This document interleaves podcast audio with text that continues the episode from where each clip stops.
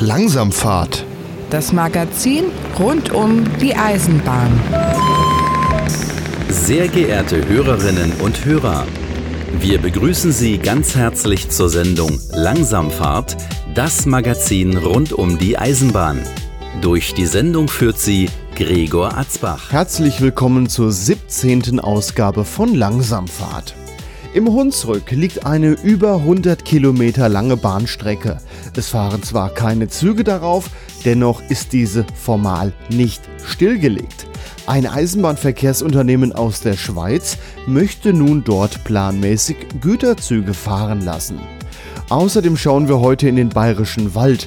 Dort liegt zwischen Gotteszell und Viechtach eine Bahnstrecke, über deren Reaktivierung seit Jahren schon gesprochen wird. Aktuell gibt es sogar einen Probebetrieb auf der Strecke. Außerdem berichten wir über Güterzüge auf interessanten Nebenbahnen, außerdem über alte Telegrafenmasken, die mittlerweile schon seltener geworden sind als Formsignale und zum Schluss erinnern wir noch an einen Farbversuch der Bundesbahn. In den 1970er Jahren versuchte man mit neuen Lackierungen den Zügen ein zeitgemäßes Aussehen zu verpassen. Rauskamen dabei die Popwagen und wenn man sich die so anschaut, dann weiß man, jawohl, das sind die 1970er Jahre. Im Hintergrund hören wir übrigens Musik von DJ Tuvik. Der Titel heißt Die Bahn und zwischen den Gesprächen hören wir heute von Emerald Park den Titel For Tomorrow Danish Daycare 90s Remix. Jetzt begrüße ich noch unsere Zuhörerinnen und Zuhörer am Radio bei Radio Darmstadt, Radio Unerhört Marburg und Rundfunk Meißner. Diese Sendung gibt es außerdem als Podcast auf langsamfahrt.de und überall da, wo es Podcasts gibt.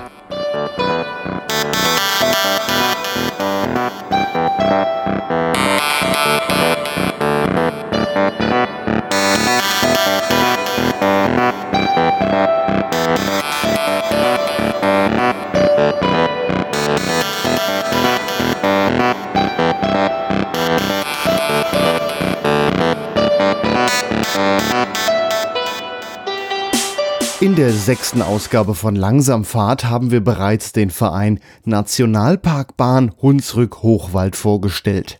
Dieser setzt sich für den Eisenbahnbetrieb im Hunsrück ein.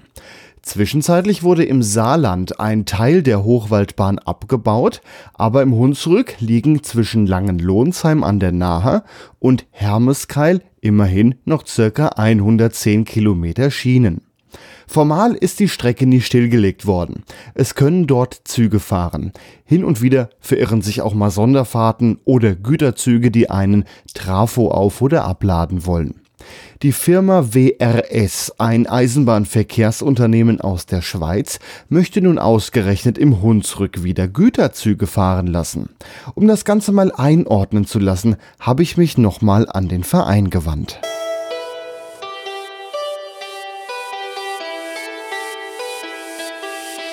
Am Telefon ist jetzt Felix Jakob. Er ist der erste Vorsitzende der Interessensgemeinschaft Nationalparkbahn Hunsrück-Hochwald e.V. Hallo Felix. Hallo Gregor, grüß dich. Ihr seid ein Verein, der sich äh, dafür stark macht, dass Eisenbahn im Hunsrück fährt, mal äh, grob zusammengefasst. Das ist richtig. Also Streckenerhalt erstmal als primäres Ziel und dann natürlich auch Betrieb auf die vorhandenen Gleise zu bringen, ja. Wir haben euch ja in der sechsten Ausgabe von Langsamfahrt schon mal vorgestellt. Da haben wir auch erklärt, dass der Hunsrück eigentlich aus drei Strecken besteht. Jetzt gibt's aber Neuigkeiten zur Hunsrück-Querbahn. Das ist dann die Strecke, die in Langenlohnsheim an der Nahe in den Hunsrück abzweigt. Und zwar plant eine Firma, dort Güterverkehr zu betreiben. Das klingt doch erstmal positiv, oder? Also für uns klingt es oder ist es auf jeden Fall positiv. Ähm, ich sag mal, wir haben dann äh, einen neuen Mitstreiter sozusagen, äh, der auch, sag mal, finanziell ein bisschen potenter ist, als wir das sind als Verein.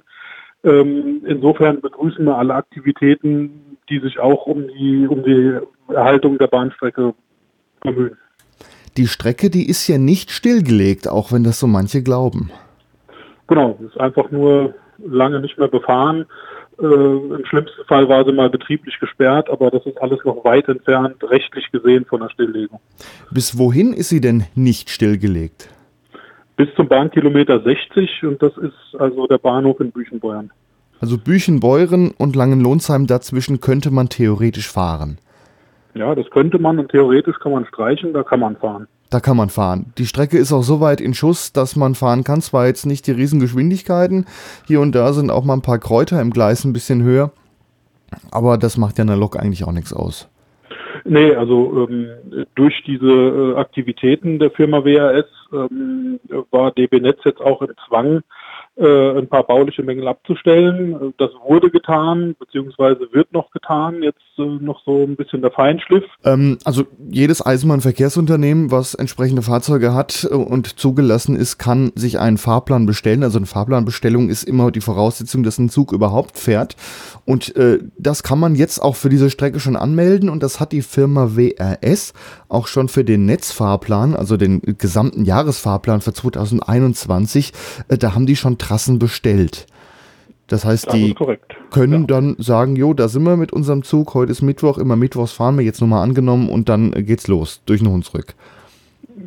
Genau so ist es ähm, und so wird es auch umgesetzt werden, ja. Aber wenn man fahren will, braucht man natürlich auch einen Grund. Ähm, was haben die für einen Grund, dass sie überhaupt da fahren wollen? Denn nur aus Spaß äh, kann ich mir jetzt nicht vorstellen, dass sie da im Hunsrück fahren möchten. Ja, das ist richtig. Also ich meine, theoretisch, wenn man finanziell potent ist, kann man das auch ohne Grund machen. Ähm, das würde einem nicht verwehrt werden. Also ich könnte auch sagen, ich will aus Spaß da einmal hoch und runter fahren. Ähm, aber natürlich muss die Firma WRS äh, wirtschaftlich denken. Ähm, das heißt, es sollen Güter auf die Bahn gebracht werden, also einfach ähm, das Lippenbekenntnis vieler Politiker wirklich mal umsetzen, dass äh, Güter von der Straße auf die Schiene geholt werden.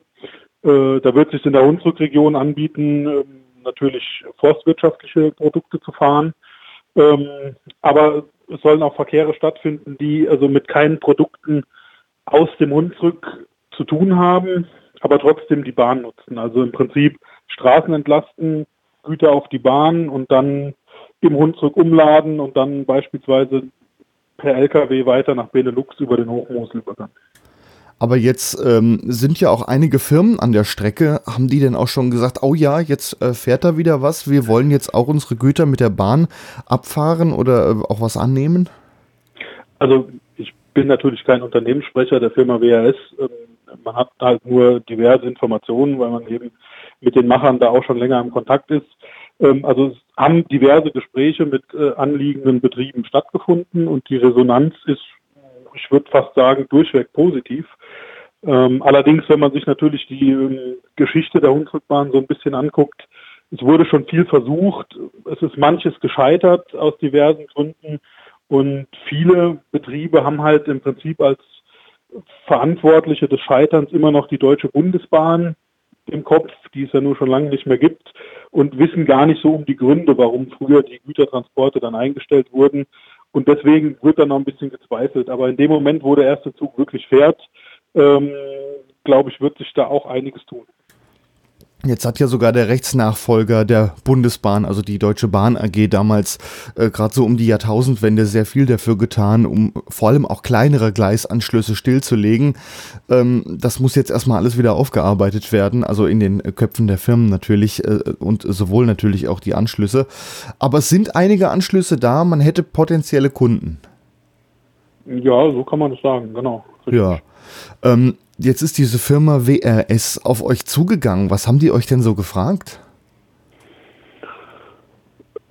Naja gut, es ging halt erstmal darum, ähm, diese Firma hat sich erstmal, sagen wir mal, deutschlandweit umgesehen, wo es eine passende Infrastruktur geben würde für ihre Zwecke. Da ist sie eben auf die unsere Querbahn gestoßen und damit auch auf uns und unsere Aktivitäten.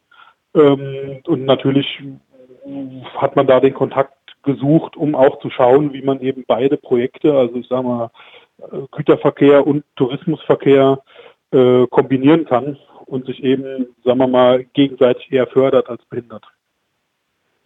Und da habt ihr mit der Firma ein bisschen zusammengearbeitet, da und da wäre was möglich? Oder wie kann man sich das vorstellen? Ja gut, man hat erstmal grundlegend gesprochen, was beide Seiten eben vorhaben, wo man vielleicht ähm, sich sagen wir mal, behindern könnte, theoretisch, äh, und wie man das umschiffen kann.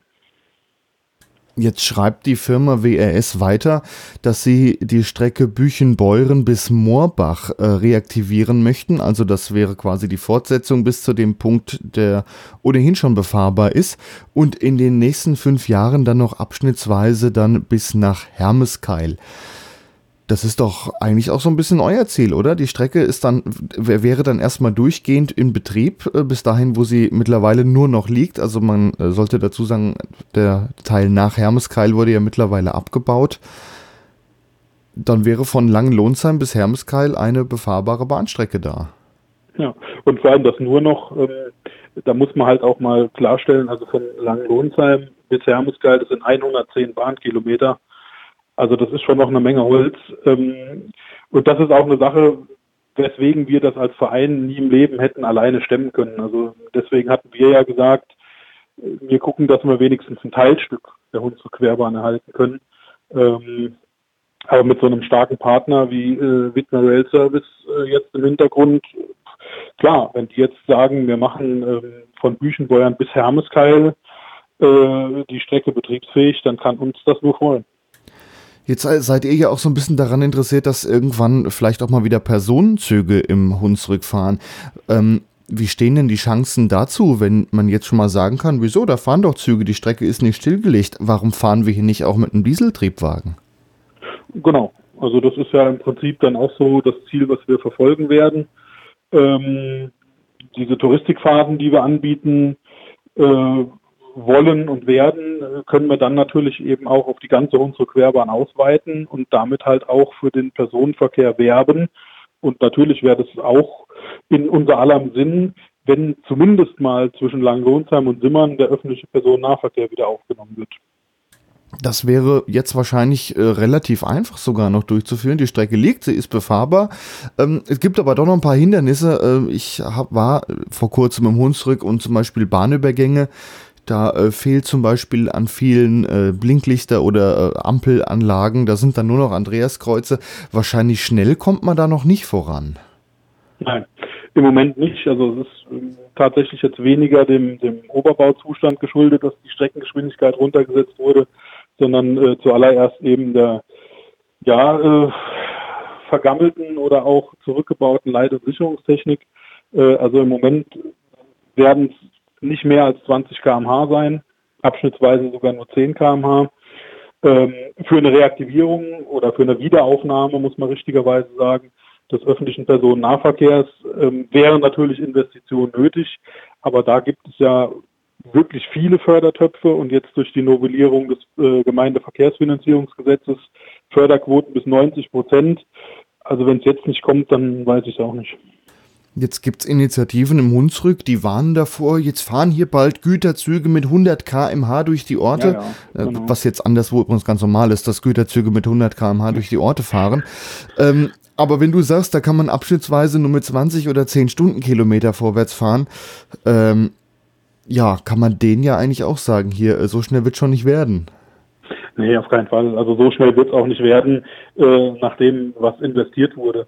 Also ich meine, diese Bahn zum Hahn bezieht sich ja, oder dieses Reaktivierungsvorhaben Bahn zum Hahn seit 20 Jahren bezieht sich ja auf den Abschnitt von Langenlohnsheim bis Büchenbeuern. Da waren dann tatsächlich Streckengeschwindigkeiten äh, von mindestens 80 km/h im Gespräch. Ob diese Reaktivierung in der Form jemals kommen wird. Ich persönlich bezweifle es ja ganz stark. Äh, das heißt also alle anderen Versionen, und das ist auch zum Beispiel das, was die WRS vorhat, äh, wird nie im Leben in den Geschwindigkeitsbereich kommen. Also da ist es maximal so, dass die Strecke wieder so befahren wird, wie sie damals zugelassen war, und das wären 50, maximal abschnittsweise 60 km/h. Das ist jetzt natürlich für den Güterverkehr nicht so das Problem, damit 50, 60 durch den Hund zurückzutuckern. Wenn man aber mal Personennahverkehr haben will, dann wäre ja noch ein Ausbau äh, wahrscheinlich unabdingbar, um dann auch schneller fahren zu können. Ja, auch möglich, aber es ist ja gerade so, ähm, also in Ortschaften wie Guldenthal oder Windesheim, wo eben auch der meiste Widerstand äh, jetzt schon aufgekeimt ist, äh, wo das Gleis also wirklich nah an den äh, Häusern vorbeiführt, kann man ja auch durchaus sagen, da gibt es eine Langsamfahrstelle, da wird nur mit 20 gefahren. Aber auch da kann man sagen, Leute, ihr seid an eine Bahnstrecke gezogen, die nie stillgelegt wurde. 100% richtig. Also diese Forderungen, die da, also teilweise sogar abstruse Forderungen, ähm, die da in den Raum gestellt werden. Äh, also man muss ja auch mal erklären, dass diese, diese ganzen Widerstände, die haben mit dem laufenden Planfeststellungsverfahren zu tun. Und das Planfeststellungsverfahren bezieht sich auf diesen Ausbau der Strecke als Flughafenbahn. Ähm, rechtlich ist es so, dass wenn ich eine Betriebsanlage in relevantem Umfang ändere, muss ich ein Planfeststellungsverfahren durchlaufen. Wenn ich aber beispielsweise als Firma WRS hergehe und sage, ich benutze die Strecke so, wie sie steht und liegt ähm, und gut führe ein paar Kleinmaßnahmen durch, brauche ich keine Planfeststellung. Und ähm, also diese Forderungen mit Tunneln und Schallschutzwänden, äh, die da in den Raum gestellt werden, die sind auch übertrieben. Jetzt gibt es so ein paar Gerüchte. Die Firma WRS hat so ein bisschen Kleinkrieg mit der Deutschen Bahn, also mit äh, DB Netz, dem Infrastrukturbetreiber. Äh, es gibt zum Beispiel Gerüchte, die sagen, äh, die bestellen da jetzt Trassen, damit die DB die Strecke mal ein bisschen in Schuss macht. Bestellen sie dann kurzfristig wieder ab oder wollen vielleicht den Hunsrück sogar nur als Parkplatz für Güterwagen nutzen? Ähm, ich weiß nicht, inwieweit diese Gerüchte zu euch vorgedrungen sind, aber was sagt ihr dazu? Was glaubt ihr, wie realistisch es ist, dass die wirklich fahren? Äh, dass sie wirklich fahren, halte ich für sehr realistisch. Ähm, klar, inwieweit sich das etabliert oder auch nicht, in die Zukunft gucken kann ich nicht, aber also dieses äh, von wegen, es wird einfach nur bestellt, dass die DB Netz was macht und dann werden die Trassen storniert. Warum sollte man das machen? Ähm, also ja, das finde ich haltlos. Also ihr denkt, da fahren bald Züge und äh, das wäre ja für die Strecke vielleicht auch nicht das Schlechteste. Ja, definitiv. Also ich meine, ja, die Strecke ist da, die Strecke ist technisch eigentlich auch in keinem schlechten Zustand. Ähm, und ich meine, die ganzen Lippenbekenntnisse, Güter von der Straße auf die Schiene zu holen, ja, da muss halt auch was für gemacht werden. Kommen wir nochmal zu eurem Verein. Ihr habt äh, in unserem letzten Interview angekündigt, einen VT98, also einen Schienenbus aus Darmstadt aufzuarbeiten. Zwischenzeitlich ist es dann ein anderer Schienenbus geworden, ein äh, VT95, also der, der Vorgänger quasi davon. Und ihr habt damals im Interview gesagt, ihr plant dann auch Sonderfahrten durch den Hunsrück damit.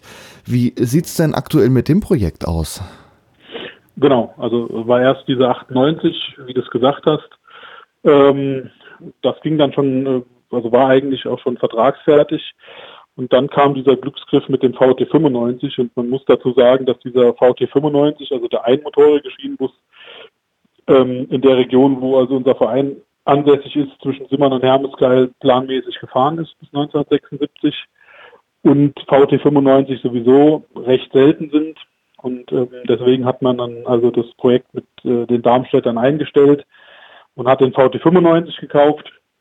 Und ähm, im Moment sind wir gerade dabei, Angebote einzuholen für eine betriebsfähige Aufarbeitung, weil wir das dadurch, dass wir jetzt an der Infrastruktur, also an der Strecke arbeiten müssen und unseren äh, SKL aufarbeiten müssen. Wir kriegen das personell also nicht hin, diesen Schienenbus in Eigenregie noch aufzuarbeiten. Deswegen werden wir das vergeben an eine Fachfirma und da sind wir gerade dabei, Angebote einzuholen, so dass wir 2021 auf jeden Fall da, wo befahrbar ist, auch Sonderfahrten anbieten können.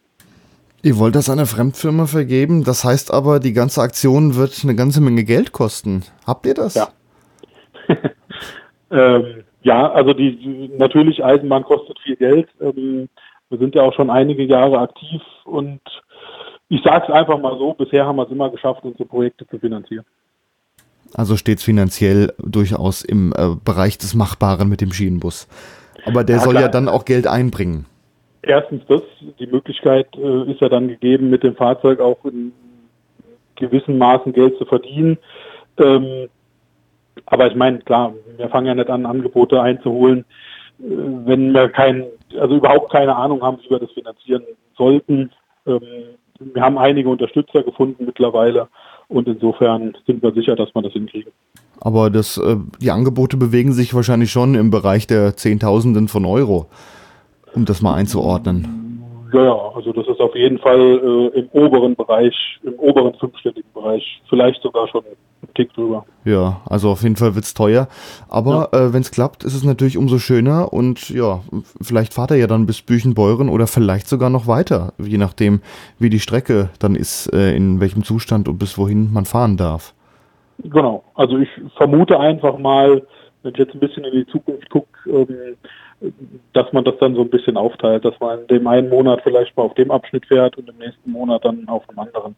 In die komfortable Lage würden wir dann natürlich versetzt werden, wenn der Plan der Firma WRS so aufgeht. Man muss natürlich auch äh, dazu sagen, mit 10, 20 km/h da äh, 110 Kilometer zu fahren, ist vielleicht dann auch ein bisschen lang. Da ist mit Aufteilen dann vielleicht ja, schon ein bisschen besser. Ja, ja. Um Gottes Willen, genau. Aber da muss man auch sagen, also äh, zwischen Langlonsheim und Büchenbeuern, da wird diese Geschwindigkeitsbegrenzung vorerst mal gelten. Aber alles von Büchenbeuern Richtung Moorbach oder gar weiter, Tal von Hermeskeil, würde dann ja als nicht bundeseigene Eisenbahn betrieben werden und da kann man dann relativ schnell auch wieder 50 km/h fahren. Wenn die Strecke das zulässt und das neue Infrastrukturunternehmen das macht, auf jeden Fall. So ist der Plan.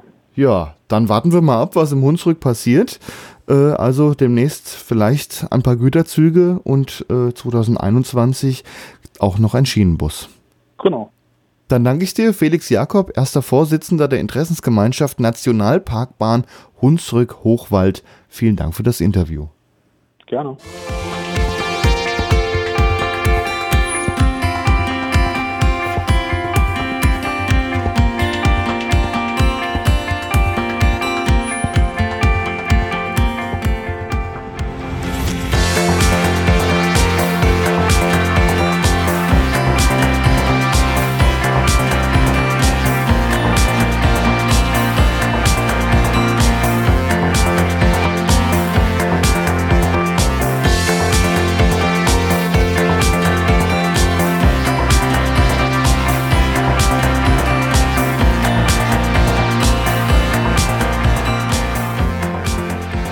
Etwa ein bis zwei Wochen nachdem wir das Gespräch aufgenommen hatten, kündigte die Firma WRS über Facebook an, im Hunsrück eine Probefahrt zu machen.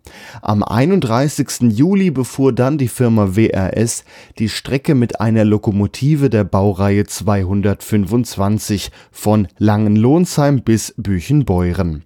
Am Folgetag ging es wieder zurück. Die Probefahrt wurde von unzähligen Eisenbahnfotografen begleitet.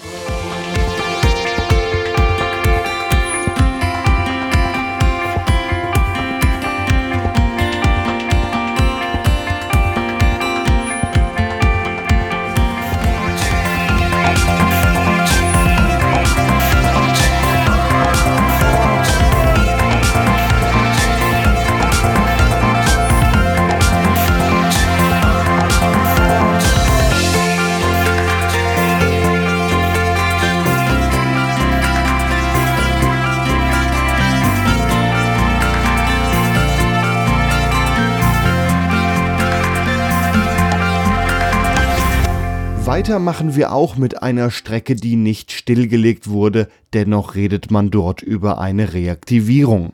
Wir schauen jetzt in den bayerischen Wald, genauer gesagt auf die Strecke zwischen Gotteszell und Viechtach. Eine Initiative kämpft dort seit Jahren für einen regelmäßigen Personennahverkehr.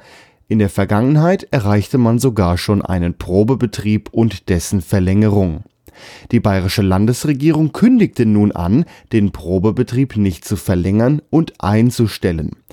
Daraufhin kam in der Region großer Protest auf, bis hin zu Demonstrationen. Darauf ruderte das bayerische Verkehrsministerium wieder zurück und kündigte an, dass es sich bei der Meldung um eine Panne handelte.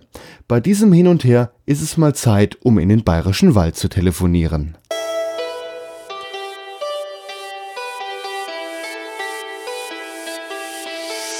Am Telefon habe ich jetzt Dr. Wolfgang Schlüter. Er ist Vorsitzender der Initiative GoFit e.V.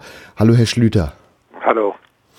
Sie sind der Vorsitzende einer Initiative, die sich um die Bahnstrecke zwischen Gotteszell und Viechtach kümmert. Die meisten haben von der Strecke noch nicht so viel gehört. Was ist das denn für eine Strecke? Ja, das ist eine der, eigentlich eine der schönsten Bahnstrecken Deutschlands. Sie führt entlang des Regentals und es ist ein, das einzige Verkehrsmittel, mit dem man da durch das Regental fahren kann. Der Regen, das ist ein, ein recht schöner Fluss, Ja, man hat dieses Gebiet auch so wie Bayerisch Kanada genannt und man bewirbt es auch entsprechend. Also es ist eine, insgesamt ist es eine 25 Kilometer lange Strecke, die seinerzeit von der Regentalbahn so um 1890 gebaut wurde. Damit wurde der Bayerische Wald erschlossen. Ja, und sie wurde betrieben bis zum Jahr 1991 regulär. Dann wurde sie äh, der Personennahverkehr eingestellt und wir kämpfen halt jetzt wieder, dass wir auf dieser Strecke äh, den Personenverkehr, Personenschienenverkehr wieder bekommen.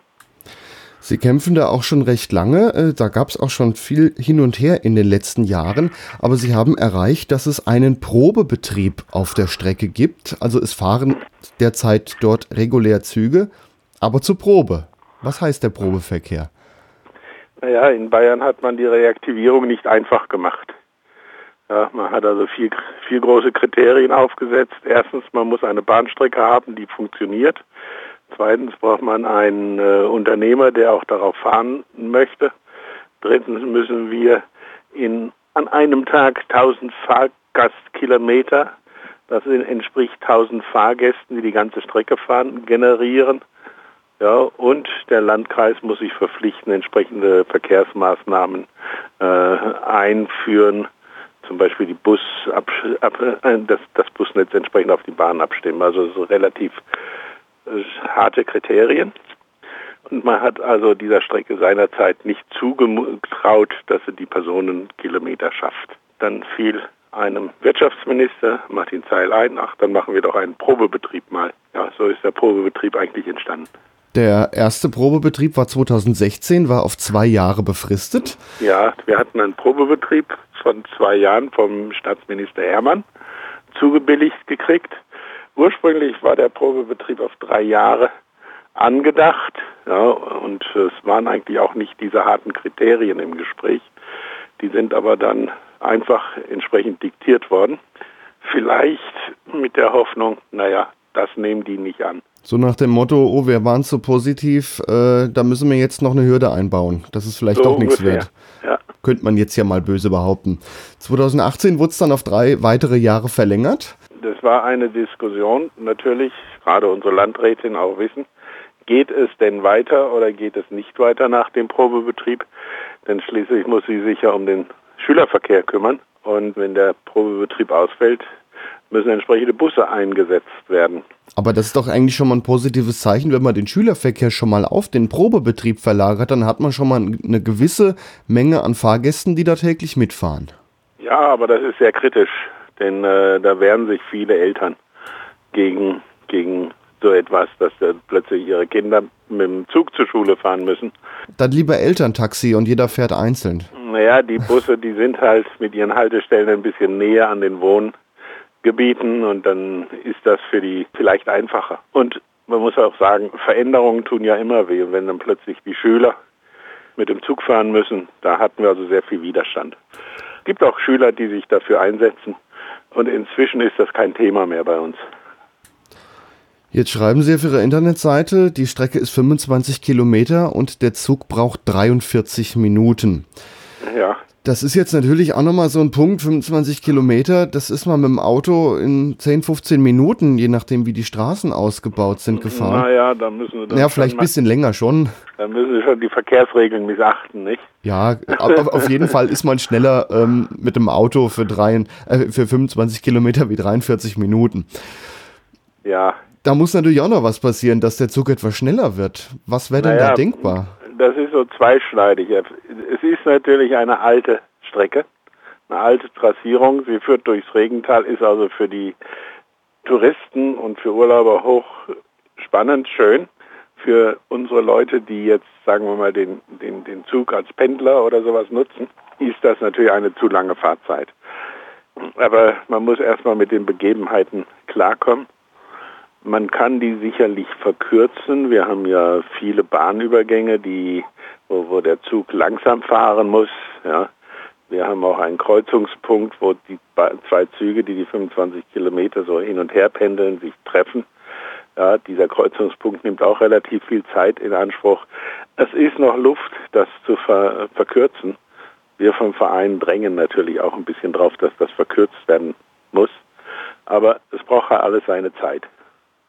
Haben Sie denn schon mal Berechnungen angestellt, wenn man jetzt die Strecke in einem äh, anderen Zustand nachher hätte, also mal ein bisschen an einigen Stellen äh, Bahnübergänge anders sichert, äh, Kurven begradigt, dass man etwas schneller fahren kann, was für eine Fahrzeit dann realistisch wäre? Ja, also man müsste sich ein Ziel vorgeben, dass er, sagen wir mal, in 26 Minuten das schafft, weil er braucht ja auch einen Puffer. Äh, so, so grobe Abschätzungen von uns, die sind allerdings sehr grobe. Wir sagen einfach, das müsste machbar sein. Aber äh, die Fachleute sagen uns, da ist also momentan relativ viel Aufwand notwendig. Und ja, wir sind ja noch in einem Probebetrieb. Aber immerhin gibt es schon mal den Probebetrieb. Das macht man anderswo äh, jetzt zum Beispiel gar nicht so. Dann wird da lieber jahrelang hin und her gerechnet und naja, vielleicht ist es wirtschaftlich, vielleicht ist es nicht wirtschaftlich. Ähm, mit einem Probebetrieb kann man das Ganze natürlich schon mal ja, ausprobieren, wie der Name schon sagt. Jetzt äh, sagten Sie mir diese Zahl von 1000 Fahrgästen am Tag. Ähm, wo bewegen wir uns denn aktuell? Wird der Zug denn ausreichend genutzt? Also wir, wir zählen auch, das erfreut natürlich die Offiziellen nicht unbedingt. Äh, wir zählen äh, einen ganzen Tag durch und machen eine Stichprobe, wie viele Leute nun damit fahren. Und das machen wir, haben wir zu Nicht-Corona-Zeiten in Abständen von zwei Monaten etwa gemacht. Und wir kamen auf die Zahl, dass also mindestens 500 Fahrgäste den, die ganze Strecke äh, am Tag über das ganze Jahr im Durchschnitt fahren.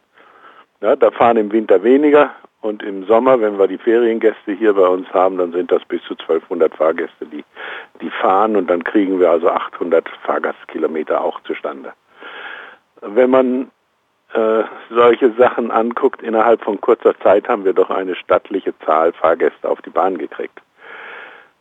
Äh, das sieht die Bayerische Eisenbahngesellschaft bzw. das Ministerium etwas anders. Die sagen, ihr habt ja nur 500, also sollten wir es einstellen. Nicht? Das Ziel nicht erreicht. Man muss einfach sehen, so ein Probebetrieb zwei Jahre ist viel zu kurz. Die Veränderung einer Mobilität dauert ja, ich würde sagen, durchaus Jahrzehnt. Jetzt kann man natürlich schlecht jahrzehntelangen Probebetrieb machen. Ähm, aus Ihrer Meinung sollte wahrscheinlich die Reaktivierung schneller kommen wie überhaupt mit Probe hin und her, weil ja. äh, da, da, spielen ja auch Aspekte rein. Naja, wenn es nur Probebetrieb gibt, dann brauche ich mein Auto noch nicht verkaufen. Dann wer weiß, genau. wie lange der läuft. Genau. Ähm, das ist ja auch nochmal ein Argument. Aber das, das ist für den Zweitwagen auf jeden Fall ein Argument. Ja, und die Investitionen, die, sagen wir mal, der eine oder andere machen tät, um, um, um Betrieb zu gründen oder seinen Betrieb mit auf die Bahn zu stellen, die bleiben halt beim Probebetrieb hinten an. Ja, das macht man nicht, wenn man nicht sicher weiß, es geht wirklich weiter. Aber auch wenn 500 Personen das schon nutzen, äh, kann man durchaus überlegen, ist vielleicht das Ziel mit den 1000 äh, etwas willkürlich oder vielleicht einfach aus der Luft gegriffen und ähm, das naja, Ganze ist vielleicht schon mit 500 wirtschaftlich genug. Äh, das sind äh, Überlegungen, die man auf jeden Fall anstellen muss, denn die das Tausender-Kriterium ist eigentlich ein Kriterium, das ja im letzten Jahrhundert für ganz andere äh, Maßstäbe stand. Nicht? Da hat man damals äh, der Bund mit den Ländern vereinbart, wenn ihr eine Eisenbahnstrecke ist dann sinnvoll zu bauen, Neubaustrecken, wenn die Strecke 1000 Fahrgastkilometer erreicht. Ja, das war damals die, die Aussage, warum man so ein Kriterium brauchte. Nicht? Da hat dann der Bund Mittel zur Verfügung gestellt, dass man eine Neubaustrecke und die Infrastrukturmaßnahmen hat äh, bauen können. Richtig finanziell unterstützt. Dieses Tausender-Kriterium, das hat man dann genutzt, um diese Strecken wirtschaftlich einzuordnen.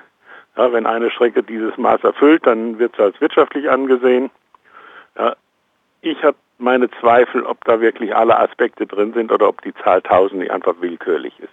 Dann haben die Bayern diese Zahl auch genommen als Maß, um ihre Reaktivierungen durchzuführen. Man kann es auch als ein Verhinderungskriterium sehen, statt als ein Gleichstellungskriterium. Aber sind natürlich alle Strecken, die reaktiviert werden sollen, gleichgestellt, indem man sie nicht gar nicht reaktivieren braucht, weil die wenigsten schaffen ja sowas. Bestandsstrecken ja. haben ja auch nicht unbedingt diese Zahlen. Bayern ist jetzt ja auch nicht unbedingt dafür bekannt, äh, Strecken mal eben zu reaktivieren. Das geht in anders, anderen Bundesländern eher oder auch äh, Dinge für die Umwelt zu tun. Nur mal den Stichpunkt Windräder, aber gut, das ist ein Thema für sich. Jetzt die, diese 1000 Fahrgäste für eine Neubaustrecke kann man ja vielleicht noch irgendwie ableiten, aber die Strecke, die liegt ja schon und müsste vielleicht nur mal auf Vordermann gebracht werden. Äh, ja da ist die Investition doch wahrscheinlich eher auch überschaubarer wie bei einer Neubaustrecke. Ja, das sind eigentlich auch unsere Argumente, warum man das Tausender-Kriterium nochmal auf den Prüfstand stellen muss. Jetzt äh, ließ die, das bayerische Verkehrsministerium verlauten, dass der Probebetrieb enden sollte. Ja. Darauf gab es auch einige Demonstrationen äh, für die Bahnstrecke. Jetzt kam eine Meldung aus dem Verkehrsministerium, ja, da ist eine Panne passiert. Es geht ja. doch weiter. Ja, was ist denn da für ein Durcheinander in Bayern? äh, ich gehe mal davon aus, dass die Ministerialbürokratie äh, die Chance genutzt hat, äh, unsere Bahnstrecke zu schließen. Ja, die sehen das eh als unwirtschaftlich, selbst ökologisch nicht okay. Und da nun der Probebetrieb ja sowieso ausläuft, haben sie gedacht, okay, machen wir jetzt gleich einen Schlussstrich. Äh, dann wissen die im Landkreis, naja, sie haben noch ein Jahr Zeit mit dem Probebetrieb und können sich umstellen. Außerdem war die Ministerin im Urlaub und hat vor ihrem Urlaub noch schnell so ein, eine Vorlage gekriegt, so nach dem Motto, da ist ja alles in Ordnung, das können Sie ruhig unterschreiben. Ja, und das führte natürlich wohl im Ministerium etwas zu großem Ärger. Ja. Also so ein Probeballon. Naja, wir gucken mal, wie die Reaktion ist, wenn wir sagen, wir stellen es jetzt ein und dann kann man immer noch überlegen.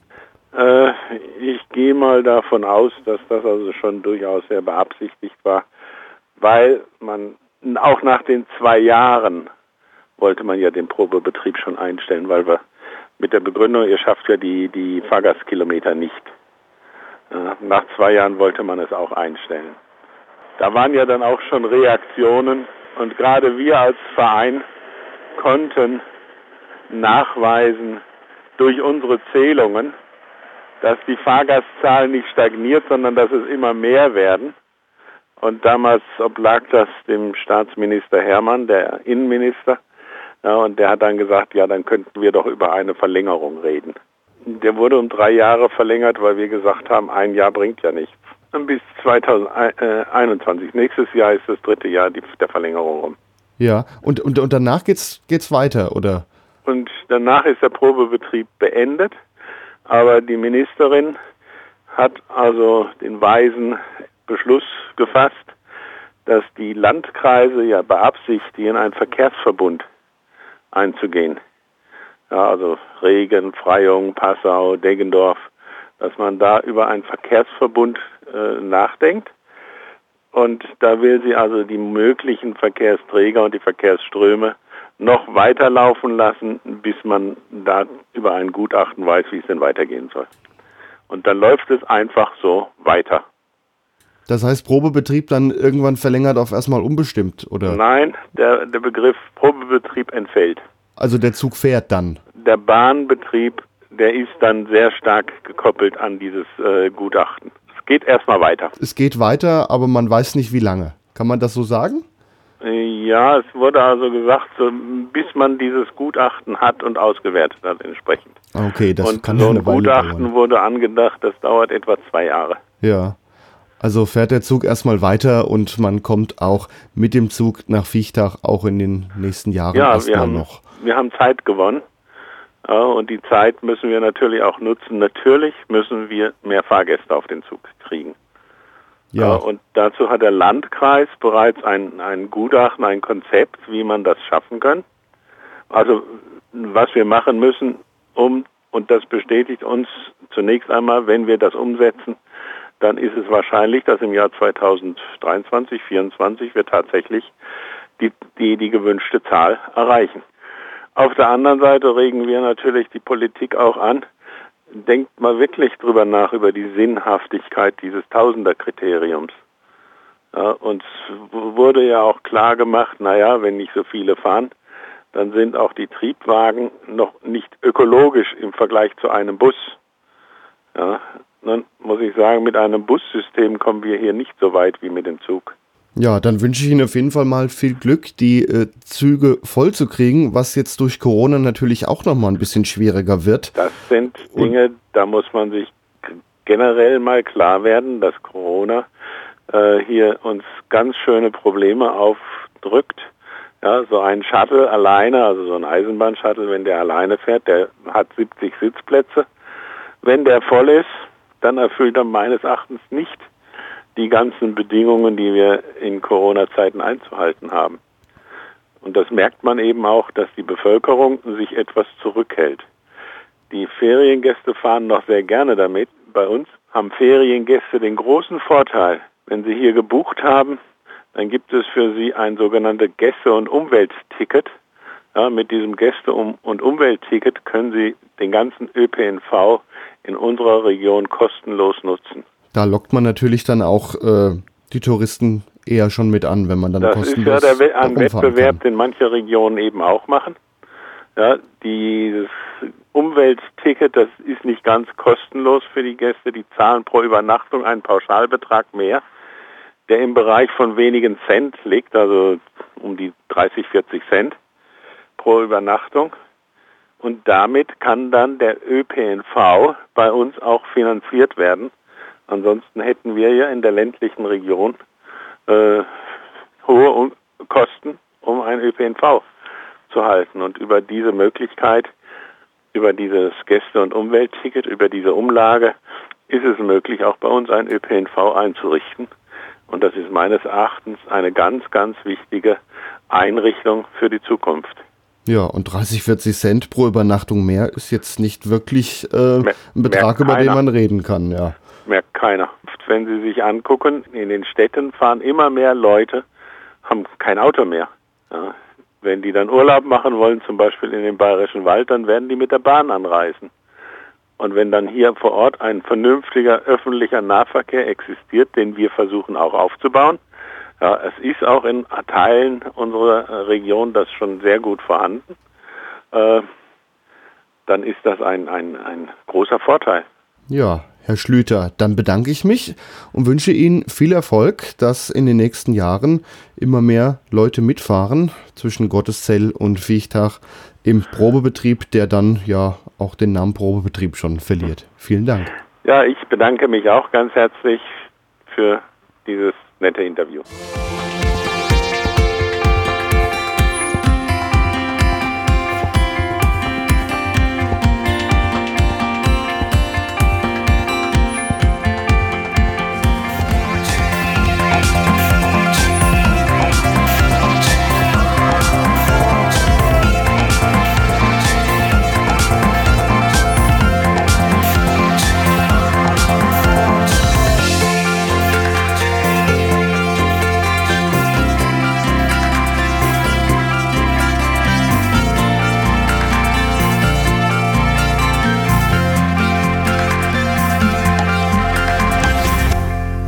Eigentlich folgt an dieser Stelle immer die Vorstellung einer Museumsbahn. Allerdings hatte keiner der angefragten Museumsbahnen Lust, um mit mir zu sprechen. Dann sprechen wir jetzt eben mit einem anderen Verein. Da kommen Eisenbahnfreunde dann auch auf ihre Kosten.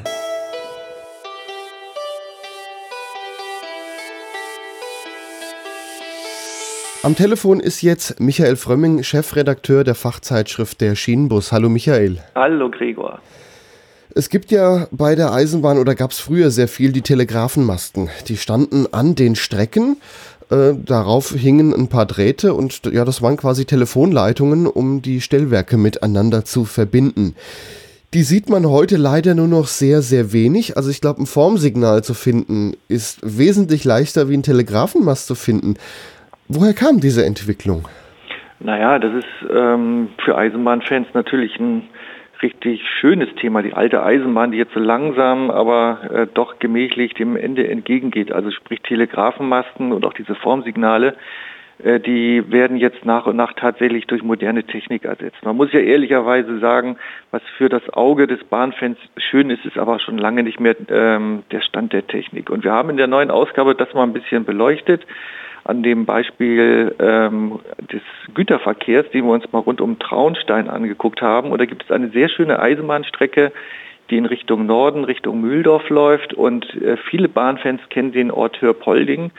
Dort gibt es eine sogenannte S-Kurve. Das heißt, der Zug schlängelt sich so richtig durch hügelige Landschaft mit einem Formsignal, dem Einfahrsignal und Telegrafenmasten. Und zum großen Bedauern, und äh, das haben wir ein bisschen beleuchtet, sind diese Telegrafenmasten leider dort inzwischen schon Geschichte. Da trauen jetzt wahrscheinlich viele Eisenbahnfreunde drum. Ich auch. Ich war nämlich dort im Urlaub, habe auch sehr viele schöne Bilder gemacht und habe immer wieder diese Telegrafenmasten in Szene gesetzt, da man sie ja doch woanders so gut wie nicht mehr findet. Hast du noch so ein paar Tipps, wo man vielleicht noch welche antreffen kann? Ich kann mich daran erinnern, dass an der Lahntalbahn viele Bahnfans auch äh, jahrelang fotografiert haben. Das ist hier inzwischen auch zwischen Koblenz und Limburg leider Geschichte. Also das kann ich mir auch gut daran erinnern, dass immer, wenn ich unterwegs war, Bahnfans dort standen. Es gibt das noch an, an einigen Stellen in Deutschland. Also gucken wir mal in den Norden. Da ist die äh, legendäre Amerika-Linie von Bremen Richtung Berlin und in dem Abschnitt von Langwedel, das ist in der Nähe von Bremen, über Soltau bis nach ähm, Uelzen. Dort sind die Masten sogar noch relativ neu, gerade auch erst teilweise ersetzt worden. Das äh, sind richtige schöne äh, Motive. Dort muss man natürlich auch so langsam sich auf den Weg machen, denn im Rahmen des Ausbaukonzeptes für die Seehafen-Hinterlandanbindung wird auch das in wenigen Jahren der Geschichte angehören. Da gibt es noch mehr in Deutschland, ähm, aber äh, da wird es Zeit, sich mal auf den Weg zu machen. Also Lahntalbahn, muss ich dich enttäuschen, die sind auch schon weg. Genau. Aber es gibt noch so, ich glaube, da ist so ein Kilometer, da stehen sie noch und dann nochmal vereinzelt, aber zum Teil dann halt ohne Drähte dran. In Hörpolding ist es auch lokalen Eisenbahnfans leider nicht gelungen, äh, in, auf die Südostbayernbahn einzuwirken. Man hatte versucht, äh, dieses, dieses schöne Fotomotiv zu erhalten, mindestens mal die Masten stehen zu lassen. Da muss man aber dann äh, bald tatsächlich zur Museumseisenbahn fahren, denn dort gibt es eben auch engagierte Museumsbahner, die nicht nur alte Züge fahren lassen, sondern versuchen hier und dort auch diese alte Technik zu erhalten, damit man ein Gesamtensemble dann auf die Fotoplatte bannen kann. Ja, es ist natürlich auch nachvollziehbar. Die äh, Masten müssen auch irgendwie alle gewartet werden, nicht, dass irgendwann mal einer umfällt. Das ist natürlich auch ein großer Kostenaufwand. Es ist ja doch nachvollziehbar, warum sie wegkommen, auch wenn es dann schade ist. Zum Beispiel Traun-Alsbahn, da um Traunstein rum, da ist ja sowieso das Fotomotiv der 628 bald schon Geschichte. Ähm, es werden schon viele Fahrten mit der Baureihe 640 gemacht. Von daher ist da eh nicht mehr so viel zu fotografieren. Mit Abstand natürlich diese wunderschöne Landschaft. Also ja, gerade natürlich. Die, die, die Strecke von äh, Traunstein hoch Richtung Mühldorf hat ja auch äh, ganz klassische tolle Fotomotive mit Felsmassiv äh, im Hintergrund oder auch ähm, den Kanal, der parallel zur Bahntrasse läuft. Dort findet ja eben noch Güterverkehr statt. Das haben wir uns mal angeguckt in der neuen Ausgabe. Aber auch in anderen Teilen äh, des Bundesgebiets haben wir mal in der aktuellen Ausgabe einen Blickwinkel auf Güterverkehre gelegt, also auch in Ostdeutschland anhand dabei äh, der Strecke Neustadt-Dosse, Neuruppin aber auch eine sehr spannende Entwicklung, die sich im Westerwald äh, abgetan hat, äh, auf der sogenannten Holzbachtalbahn von Altenkirchen nach Siersahn, die eigentlich auch schon tot war und ähm, jetzt aber doch wieder Güterverkehr erlebt. Das äh, haben wir auch mal in der neuen Ausgabe beleuchtet. Also wer Interesse am Foto mit Güterzuglokomotiven äh, und Waggons hat, der ist in der neuen Ausgabe gut aufgehoben. Also zur Holzbachtalbahn kann man natürlich noch erzählen, sie war äh, wurde irgendwann der DB abgekauft, war dann dem äh, Landkreis, dem Westerwaldkreis, äh, ja, der hat sie quasi gekauft, hat seine eigene Bahntochter, die Westerwaldbahn, drauf angesetzt, die dann irgendwann gesagt hat, naja, so ganz wirtschaftlich ist es für uns das auch nicht mehr. Ähm, wurde dann ausgeschrieben, äh, ob sich ein anderes Infrastrukturunternehmen findet. Ansonsten wäre die Strecke auch stillgelegt worden. Ja, und im letzten Moment hat sich dann die Firma Lappwaldbahn äh, darum beworben und äh, ja, die kümmern sich jetzt um die Strecke. Ich glaube, der Verkehr selber wird von DB Cargo gefahren. In, also man muss nochmal auf die Geschichte zurückblicken. so ähm, die, die, der zuständige Landkreis hat das leider versäumt, äh, sich für die Strecke stark zu machen. Dort gab es einen Kreistagsbeschluss, dass die Westerwaldbahn den Verkehr abgeben musste. Also die ähm, private Eisenbahngesellschaft, also eine lokale Bahngesellschaft im Besitz unter anderem des Landkreises, hatte durchaus Interesse, das weiterzuführen, aber der Landkreis hatte beschlossen, ähm, die Strecke abzugeben. Und damit war eigentlich klar, die ohne Unterstützung des Landes Rheinland-Pfalz, ähm, da war das sehr, sehr schwierig in allen Verhandlungen, äh, die äh, Strecke, wäre die Strecke wahrscheinlich sogar abgebaut worden. Dann kam die Lappwaldbahn äh, im Zuge der Ausschreibung und hat das jetzt übernommen und die haben sogar vor, die äh, Strecke zu sanieren. Da bin ich auch mal sehr gespannt, ob das klappt. Und äh, was sogar möglich ist durch eine Förderrichtlinie des Landes Rheinland-Pfalz, äh, um auch Einnahmen zu generieren, dass man perspektivisch auch touristische Verkehre auf einem Teilabschnitt anbieten könnte. Da bin ich auch mal gespannt, ob das klappt bin da inzwischen doch etwas zuversichtlicher als noch vor wenigen Jahren. Ja, hin und wieder fahren auch mal Museumszüge über die Strecke. Besonderheit ist da, es gibt da die Firma Schütz, bei denen das Streckengleis durch die Werkhalle geht. Und wenn man dann da durchfährt während einer Sonderfahrt, dann hat man da gleich noch eine Betriebsbesichtigung inklusive. Das ist dann schon was sehr ja, Eigenartiges. Das ist ja äh, Freud und Leid. Also ich bin ja ganz dankbar. Ohne diese Firma Schütz würde diese ganze Strecke gar nicht mehr existieren. Und äh, durch die Gütertransporte, die dorthin stattfinden, hat man eben diese Infrastruktur erhalten können. Das ist super. Traurig ist natürlich, äh, aber da kann man jetzt die Firma Schütz nicht äh, für kritisieren, dass das Firmengelände tatsächlich, und das ist ja fast einmalig in Deutschland, äh, das Firmengelände ist inzwischen über die Strecke gebaut. Ich habe das selber auch auf einer Sonderfahrt erlebt. Man fährt bis zum Werkstor, das ist ein richtig dickes Tor einer durchgehenden Eisenbahnverbindung und dann befindet man sich auf einmal auf einem privaten Areal und wird dann durch eine Halle durchgeleitet. Das ist total Wahnsinn und kommt irgendwann wieder raus und mit Glück landet man tatsächlich auch in Siershan da werden, äh, ob da auf diesem Abschnitt mal touristische Verkehre stattfinden werden, das glaube ich ehrlicherweise nicht. Aber zumindest ohne diese Firma, und das ist eben das Positive, wäre die ganze Strecke komplett weg. Ja, touristische Verkehre, wenn sie regelmäßig sind, kann man ja auch auf dem restlichen Teil noch machen. Aber hin und wieder kann man dann doch auch durch die Firma Schütz fahren. Das ist eine spannende Sache. Aber die sind ja auch eher so drauf, ja, äh, die Bahn äh, erhalten, wir, wir, sparen so und so viel LKW ein. Die bekommen, glaube ich, Stahlrollen und das ist ja dann auch nicht gerade wenig, was dann da über die ohnehin etwas engeren Straßen gefahren werden müsste. Ja, wunderbar, so soll es ja auch sein, dass äh, ein äh, Großunternehmer dann sagt, wir wollen äh, unsere Produktion nicht mit dem Lkw, sondern per Bahn anfahren. Das ist ja auch das, was eigentlich im Rahmen der Verkehrswende Standard sein müsste, aber noch lange nicht ist. Ja. Ihr habt noch ein anderes Thema in eurer Zeitschrift, nämlich Popwagen bei Waggons der Bundesbahn. Ich musste erst mal googeln, um zu wissen, was es ist. Also in den 70er Jahren hat man wohl farblich etwas rumexperimentiert. Was die war da bei der Bundesbahn? Ja, die wilden 70er Jahre. ja, ja, so Jüng sieht's aus. jüngeren Bahnfans, ich gehöre da inzwischen wohl auch nicht mehr dazu, äh, die erinnern sich gar nicht an, an diese Zeit der sogenannten Popwagen. Die, man kennt vielleicht aus den 60er Jahren die klassischen alten Bundesbahnfarben. Das heißt, grüne Schnellzugwagen oder auch blaue Schnellzugwagen, Nachtreiseverkehre, dann äh, natürlich den klassischen Silberlink. Ähm, dann hat man aber bei der Bundesbahn als äh, bunte Farben aufkamen und alles ein bisschen wilder wurde, Ende der 60er, eher Anfang der 70er Jahre überlegt, wir müssen mal äh, durch Farben versuchen, das alles ein bisschen aufzuhübschen. Da hat man gerade angefangen, im Schnellzugverkehr ganz verrückte Farben aufzusetzen und ins, äh, als Grundfarbe ein Grau. Fensterband war dann mal orange oder dann in, in Kobaltblau und anderen Farben. Und da hat man über 150 Waggons äh, umgemalt und die fuhren dann hauptsächlich zunächst erstmal im Schnellzugverkehr.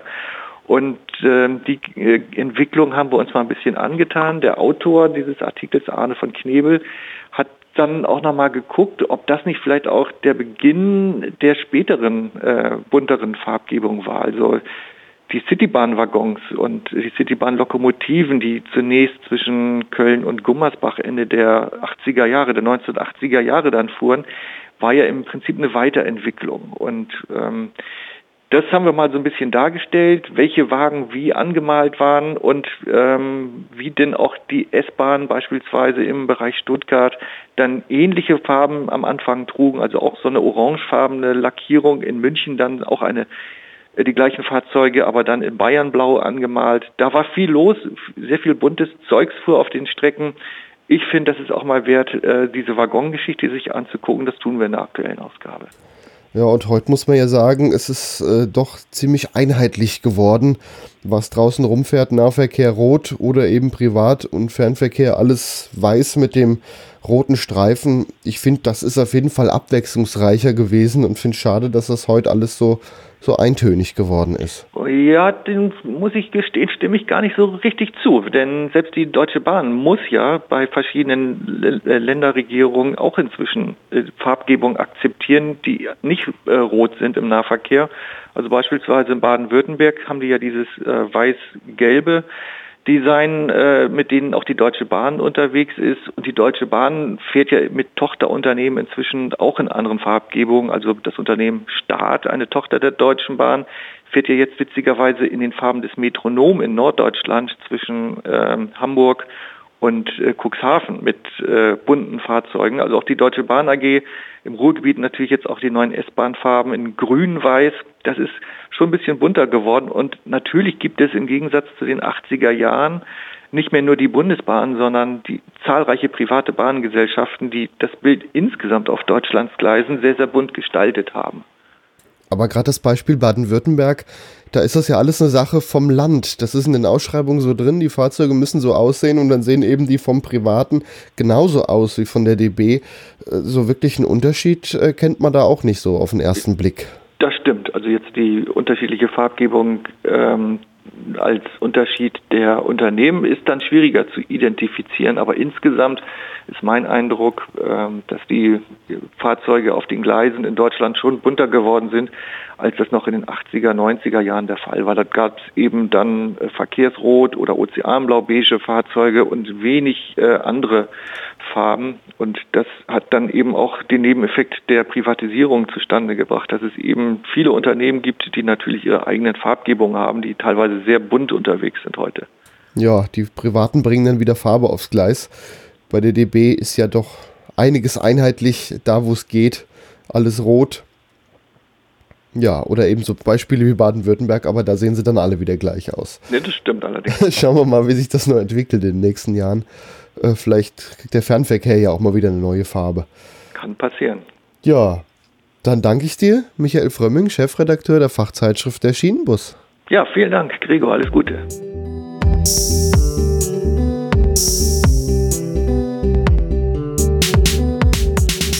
Das war Langsamfahrt in der 17. Ausgabe. Nachhören kann man die Sendung nochmal auf langsamfahrt.de. Dort gibt es dann auch weiterführende Links zu allen Themen. Langsamfahrt.de, Ausgabe Nummer 17. Im Hintergrund hören wir die Musik von DJ Tuvik. Der Titel heißt Die Bahn und zwischen den Gesprächen haben wir heute von Emerald Park den Titel For Tomorrow Danish Daycare 90s Remix gehört. Ich verabschiede mich nun noch von unseren Zuhörerinnen und Zuhörern am Radio bei Radio Darmstadt, Radio Unerhört Marburg und Rundfunk Meißner. Nächsten Monat erwartet euch wieder eine Extra-Ausgabe von Langsamfahrt. Diesmal dreht sich alles um den Lokführermangel. Wir ergründen, woher dieser kommt, ob es vielleicht an den Arbeitsbedingungen liegt und wie man selbst Lokführer werden kann. Diese Folge erscheint wie alle anderen Folgen auch auf langsamfahrt.de und natürlich überall da, wo es Podcasts gibt. Am Mikrofon verabschiedet sich Gregor Atzbach. Auf Wiederhören.